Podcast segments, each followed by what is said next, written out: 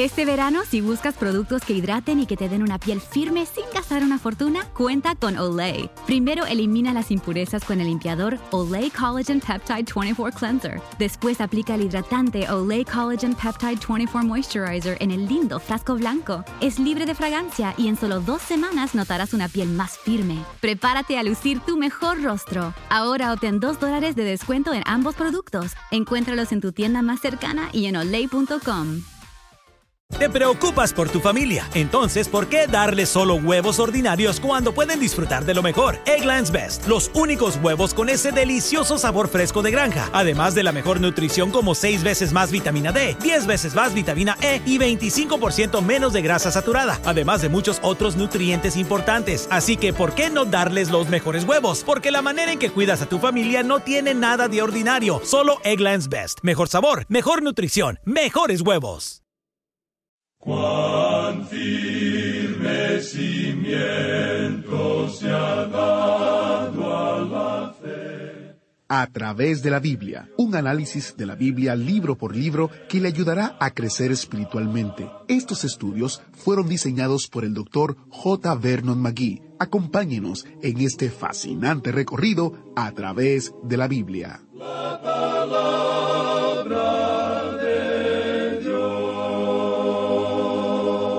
En los escalones de una prisión del siglo I nos encontramos con una escena épica. Como hábil orador, Pablo usó su testimonio personal para desempacar apasionadamente el Evangelio con el deseo de convencer al pueblo judío que quería matarlo de que había llegado su tan esperado Mesías y era Jesús. Bienvenido a través de la Biblia, el programa donde conocemos a Dios en su palabra. Soy su anfitrión, Heiel Ortiz. El coraje de Pablo es alentador y al mismo tiempo convincente. Si puede, abra su Biblia o encienda su Biblia en Hechos capítulo 22, versículo 26. Pero antes, vamos a orar. Padre Celestial, nuestra oración es que el conocimiento de tu gloria cubra la tierra como el agua cubre el mar. Te pedimos que nuestras vidas puedan reflejar tu gloria. En el nombre de Jesús oramos. Amén. Ahora iniciamos nuestro recorrido bíblico de hoy con las enseñanzas del Dr. Magui en la voz de nuestro hermano Samuel Montoya. Adelante, querido maestro. Continuamos estudiando hoy el capítulo 22 de los Hechos de los Apóstoles. Y en nuestro programa anterior estábamos hablando de la defensa que el apóstol Pablo comenzó a hacer de sí mismo ante el pueblo que se había alborotado allí en Jerusalén. Y continúa entonces Pablo narrando ahora su conversión. Leamos los versículos seis al nueve de este capítulo veintidós de Hechos. Pero aconteció que yendo yo, al llegar cerca de Damasco, como a mediodía, de repente me rodeó mucha luz del cielo. Y caí al suelo y oí una voz que me decía, Saulo, Saulo, ¿por qué me persigues?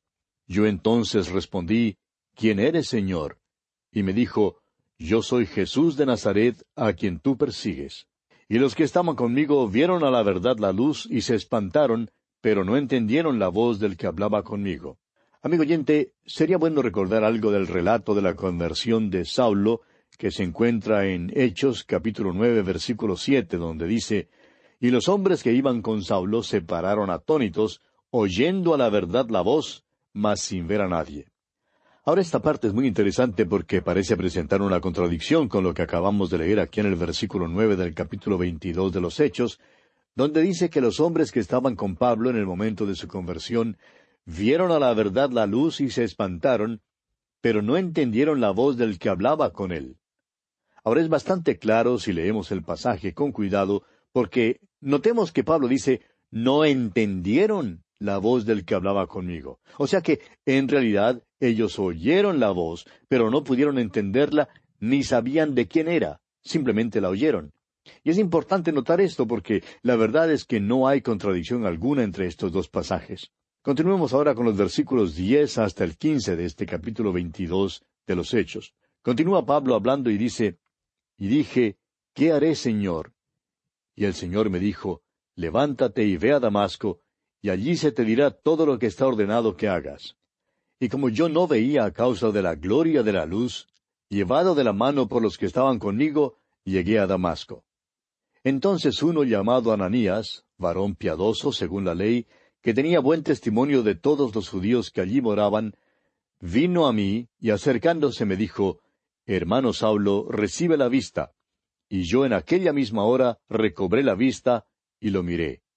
Y él dijo, El Dios de nuestros padres te ha escogido para que conozcas su voluntad y veas al justo y oigas la voz de su boca.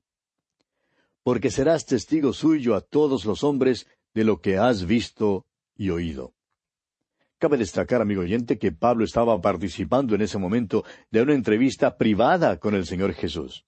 Continuemos ahora con los versículos 16 al 20. Ahora pues, ¿por qué te detienes? Levántate y bautízate, y lava tus pecados, invocando su nombre. Y me aconteció, vuelto a Jerusalén, que orando en el templo me sobrevino un éxtasis. Y le vi que me decía, Date prisa y sal prontamente de Jerusalén, porque no recibirán tu testimonio acerca de mí. Yo dije, Señor, ellos saben que yo encarcelaba y azotaba en todas las sinagogas a los que creían en ti, y cuando se derramaba la sangre de Esteban, tu testigo, yo mismo también estaba presente y consentía en su muerte y guardaba las ropas de los que le mataban. Pablo no había olvidado que había estado presente cuando Esteban fue apedreado, y que fue él quien se encargó de eso. Esto produjo una impresión que no podría borrarse de su mente, impresión que en realidad lo preparó para su propia conversión. Y continúa Pablo hablando de su éxtasis, y dice aquí en los versículos 21 y 22, Pero me dijo, Ve, porque yo te enviaré lejos a los gentiles. Y le oyeron hasta esta palabra. Entonces alzaron la voz diciendo, Quita de la tierra tal hombre, porque no conviene que viva. Pablo menciona a los gentiles porque había estado en el mundo gentil hablándoles de Jesucristo. Los judíos lo habían oído y ya sabían que él lo había hecho. El momento en que el apóstol Pablo menciona a los gentiles fue como si hubiera encendido fuego, y ya los judíos no querían escucharlo más. Y leemos aquí en los versículos 23 y 24 de este capítulo 22 de los Hechos, y como ellos gritaban y arrojaban sus ropas y lanzaban polvo al aire, mandó el tribuno que le metiesen en la fortaleza, y ordenó que fuese examinado con azotes para saber por qué causa clamaban así contra él. Cuando el apóstol Pablo dejó de hablar en griego y empezó a hablar en hebreo a la multitud, el tribuno se quedó allí parado sin poder entender lo que Pablo decía. Todo lo que pudo hacer cuando la multitud se puso furiosa fue llevar a Pablo dentro de la fortaleza. Y como Pablo era prisionero, pensó que debía azotarle luego, como era la costumbre en esos tiempos. Pero fíjese usted lo que hace el apóstol Pablo aquí en el versículo 25. Pero cuando le ataron con correas, Pablo dijo al centurión que estaba presente, ¿Os es lícito azotar un ciudadano romano sin haber sido condenado? Como usted ve, amigo oyente, el apóstol Pablo había sido malentendido totalmente. Creían que era egipcio cuando en realidad no lo era. Los judíos creían que él había llevado a Trófimo al templo, pero él no había hecho eso. Pero observe usted lo que él es habla griego perfectamente, pero es hebreo, y además es ciudadano romano. Pues bien, Pablo apela entonces a su ciudadanía romana para escapar del azotamiento que recibían los presos. Y veamos lo que ocurre aquí en los versículos 26 al 28 de este capítulo 22 de los Hechos. Cuando el centurión oyó esto, fue y dio aviso al tribuno diciendo, ¿Qué vas a hacer? Porque este hombre es ciudadano romano. Vino el tribuno y le dijo, Dime, ¿Eres tú ciudadano romano? Él dijo, sí. Respondió el tribuno, Yo con una gran suma adquirí esta ciudadanía. Entonces Pablo dijo, Pero yo lo soy de nacimiento. Es sorprendente ver que este tribuno había sido un esclavo antes. Quizás él o alguna otra persona había ahorrado dinero y de esa manera había podido comprar la libertad de este hombre que había llegado a convertirse en tribuno. Y el tribuno se encontraba asombrado de ver frente a sus ojos a un preso que era un ciudadano romano, el cual había nacido libre y no había tenido que comprar su libertad como él lo había hecho. Y dicen los versículos finales, los versículos veintinueve y treinta de este capítulo veintidós de Hechos, así que luego se apartaron de él los que le iban a dar tormento, y aun el tribuno, al saber que era ciudadano romano, también tuvo temor por haberle atado. Al día siguiente, queriendo saber de cierto la causa por la cual le acusaban los judíos, le soltó de las cadenas y mandó venir a los principales sacerdotes y a todo el concilio, y sacando a Pablo, le presentó ante ellos. El tribuno pues se da cuenta que tiene en su presencia a un hombre extraordinario, Es un hombre culto que habla griego. Es judío, pero también es un ciudadano romano, y de ninguna manera es un ladrón común. El tribuno resuelve entonces no tratar a Pablo como cualquier criminal común. Sin embargo, él quiere saber cuáles son las acusaciones que se lanzan contra Pablo y decide dar a Pablo una audiencia ante los principales sacerdotes y ante todo el concilio. Veremos pues que Pablo empieza a defenderse, apareciendo ante aquellos que reinaban en ese entonces. Llegamos ahora al capítulo 23. Y en este capítulo tenemos al apóstol Pablo ante el Sanedrín, donde se encontraban los líderes religiosos que querían juzgarlo. Pablo se esforzó inútilmente al tratar de explicar su posición y conducta, pero el Señor le dio fuerzas para seguir en esta situación. Después podemos ver que ellos trazan un plan para matarlo. Este complot contra Pablo permite que él sea llevado preso a Cesarea para ser juzgado ante Félix. Amigo oyente, durante el estudio de este capítulo podremos ver la mano de Dios obrando en la vida del apóstol Pablo.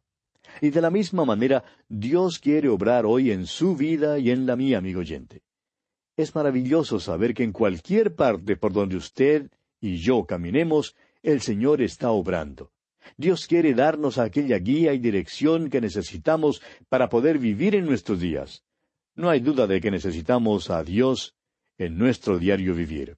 Hay muchísimas personas hoy en día que van al extremo tratando de tener una experiencia emocional o revolucionaria. Puede que la tenga, pero lo dudamos. Lo que sí creemos es que solamente por medio de una fe sencilla podemos llegar a Cristo, confiar en Él y caminar con Él. Es entonces cuando Él nos dará la dirección y la guía para nuestras vidas diarias. Comencemos pues leyendo los primeros dos versículos de este capítulo veintitrés de los Hechos. Entonces Pablo, mirando fijamente al concilio, dijo, Varones hermanos, yo con toda buena conciencia he vivido delante de Dios hasta el día de hoy. El sumo sacerdote Ananías ordenó entonces a los que estaban junto a él que le golpeasen en la boca. Amigo oyente, tratemos de imaginarnos a Pablo parado ante el Sanedrín. Allí se encontraban reunidos el sumo sacerdote junto con el concilio, y Pablo, mirándolos fijamente, empieza su defensa. Ahora dice el versículo tres, Entonces Pablo le dijo, Dios te golpeará a ti, pared blanqueada. ¿Estás tú sentado para juzgarme conforme a la ley y quebrantando la ley me mandas golpear? De acuerdo a la ley romana, ningún hombre podía ser castigado hasta cuando la sentencia hubiera sido pronunciada. El simple hecho de que Pablo había sido arrestado y acusado de cierto crimen no les daba ninguna libertad a aquellos que lo habían arrestado para abusar de él. En esos días las leyes romanas otorgaban mucha justicia a quienes eran arrestados, pero este incidente del apóstol Pablo y el juicio de Jesús nos hacen reconocer que aún la ley romana podía ser torcida. Un sistema o una ley no tienen tanta importancia como los que están encargados de ejecutarlos. Son muchos los que creen que si cambiáramos nuestra forma de gobierno hoy en día, o por lo menos cambiáramos el partido político que está en el poder, sea cual sea, se resolverían nuestros problemas. Pero, amigo oyente, la historia nos cuenta que los problemas nunca se han resuelto así en el pasado. Lo que necesitamos no es un cambio de sistemas. ¿Sabe usted qué es lo que necesitamos? Necesitamos que sean los mismos hombres y mujeres quienes cambien, y no los sistemas. El sumo sacerdote pues ordenó que golpearan a Pablo en la boca, pero Pablo continuó hablando de una manera clara y enérgica. Con esto debemos disipar la idea de que Pablo tuvo miedo ante ellos. Muchas veces malinterpretamos el concepto de la humildad y decimos erróneamente que la humildad hace que las personas sean miedosas. En realidad, la humildad y la mansedumbre significan que nos sometemos a la voluntad de Dios sin preocuparnos de cuánto nos pueda costar. Pablo era manso y humilde y se sometió a la voluntad de Dios. Sin embargo, habló claro en contra de esta injusticia y llamó al sumo sacerdote pared blanqueada. Ahora esta forma de hablarle al sumo sacerdote, señalándole que estaba violando la ley al juzgarlo de esa manera, revela que Pablo también conocía la ley. Continuemos ahora con el versículo cuatro. Los que estaban presentes dijeron, ¿Al sumo sacerdote de Dios injurias? Ahora Pablo no sabía que había injuriado al sumo sacerdote. Creemos que él conocía al sumo sacerdote, que conocía la ley mosaica y los rituales judíos. Pero también creemos que esta es otra evidencia de que Pablo sufría de una enfermedad de los ojos y no veía bien. Al entrar en nuestro estudio de las epístolas que Pablo escribió, encontraremos otras declaraciones que indican que Pablo tenía dificultad con su visión. Ahora, el versículo cinco de este capítulo veintitrés de Hechos dice Pablo dijo No sabía, hermanos, que era el sumo sacerdote, pues escrito está No maldecirás a un príncipe de tu pueblo. Amigo oyente, Pablo conocía la ley con todos sus detalles. Él sabía perfectamente que había que respetar a los soberanos. Esa es otra cosa de la cual nos hemos olvidado hoy en día. Debemos respetar a quienes son puestos en posiciones de autoridad, aunque creamos que tales autoridades están erradas y a veces sean malas. Pablo escribió en su carta a los Romanos, capítulo trece, versículo uno, diciendo Sométase toda persona a las autoridades superiores, porque no hay autoridad sino de parte de Dios, y las que hay, por Dios han sido establecidas. Es interesante notar que Pablo escribió esto cuando Nerón estaba en el trono de Roma, y Nerón, como bien sabemos, era un hombre loco. Ahora note usted cómo el apóstol Pablo se aprovechó de la discordia entre los dos partidos que se encontraban allí presentes para apoyar su propia defensa. El punto de discusión que ellos tenían no era la resurrección de Jesucristo. Era que simplemente los fariseos creían en la resurrección de los muertos, en la cual tenían puesta su esperanza, mientras que los saduceos negaban la resurrección. Ahora Pablo aprovechó esta diferencia entre ellos para cambiar el juicio en una controversia teológica entre los fundamentalistas y los liberales. Le fue muy fácil crear esta situación porque nunca ha habido un tiempo en que no se haya producido disensión entre estos dos grupos. Y vemos aquí en los versículos siete al nueve de este capítulo veintitrés de los Hechos, que cuando dijo esto, se produjo disensión entre los fariseos y los saduceos, y la asamblea se dividió. Porque los saduceos dicen que no hay resurrección, ni ángel ni espíritu, pero los fariseos afirman estas cosas. Y hubo un gran vocerío, y levantándose los escribas de la parte de los fariseos, contendían diciendo, Ningún mal hallamos en este hombre, que si un espíritu le ha hablado, o un ángel, no resistamos a Dios. Cuando los fariseos se enteran que Pablo es fariseo, se unen para defenderlo.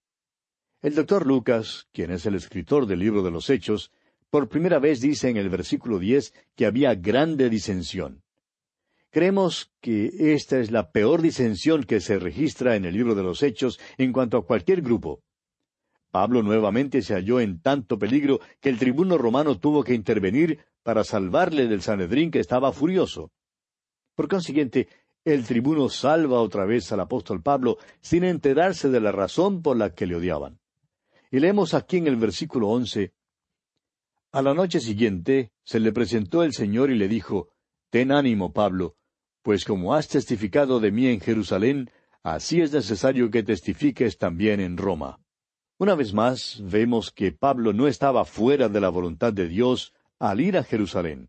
El Espíritu de Dios le había advertido que iba a tener prisiones y tribulaciones cuando fuese a Jerusalén. Pero a pesar de esa advertencia, el apóstol Pablo fue a Jerusalén y testificó del Señor Jesús en esa ciudad. Continuemos con el versículo doce de este capítulo veintitrés de los Hechos.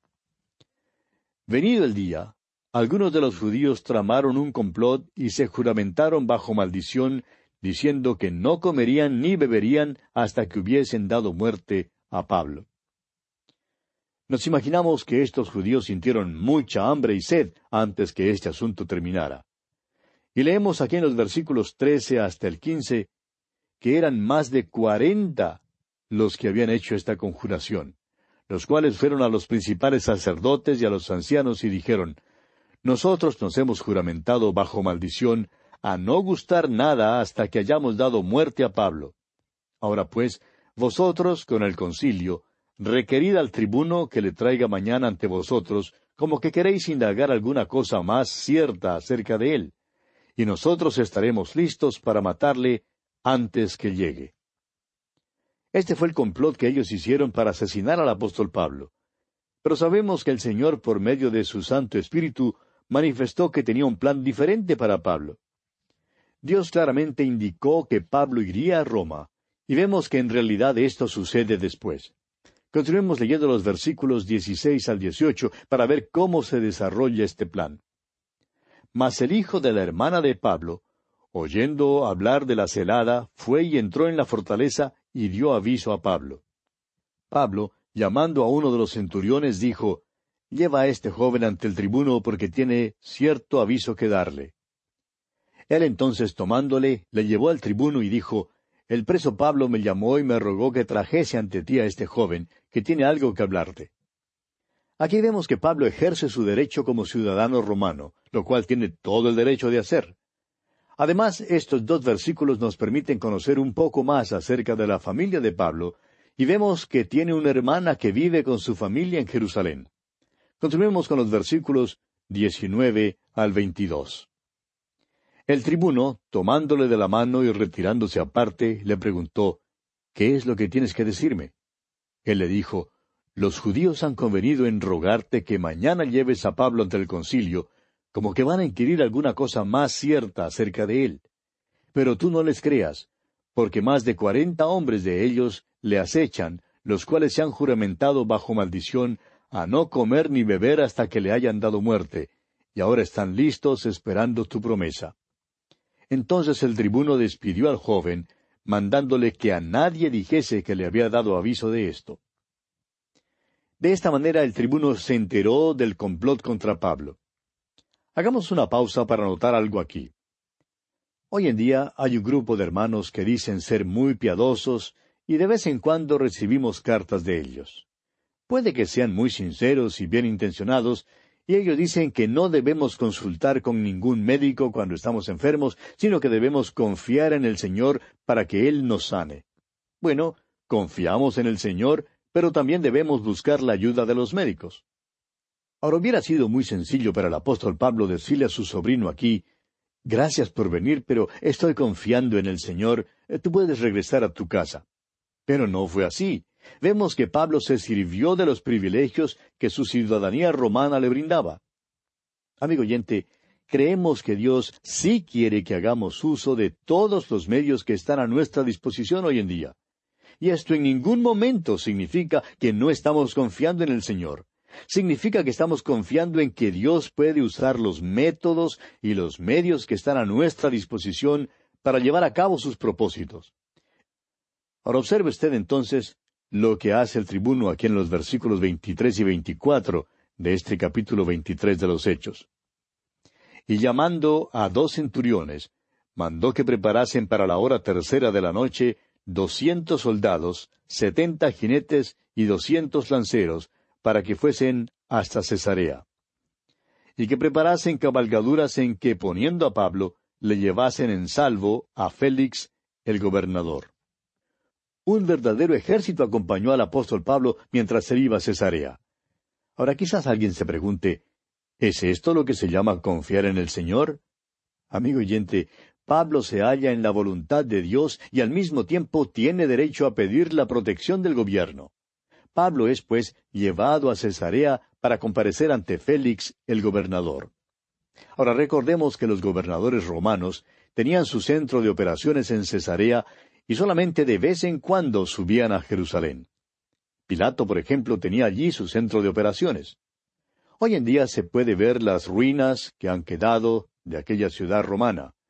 Esta ciudad queda en la costa y en realidad es un lugar muy agradable. Los gobernadores romanos, pues, preferían vivir en Cesarea más que en Jerusalén porque el clima era más acogedor. El apóstol Pablo entonces es llevado ante Félix, quien era el gobernador y vivía en Cesarea. Desde luego que esto sacó a Pablo del peligro que representaba para él estar en Jerusalén. Y vamos a detenernos aquí, amigo oyente, porque nuestro tiempo ya ha concluido. Continuaremos Dios mediante nuestro próximo programa.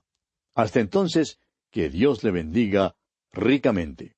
¿Fue de ayuda para usted el estudio de hoy? ¿Desea enviarnos algún comentario de lo que ha estado escuchando? Entonces escríbanos, no espere más. Nuestro correo electrónico es atv@transmundial.org. atv@transmundial.org. Si desea recibir las notas y bosquejos de lo que estamos estudiando, suscríbase gratis en nuestra página en Internet, a través de la Biblia.org barra notas, a través de la biblia.org/notas.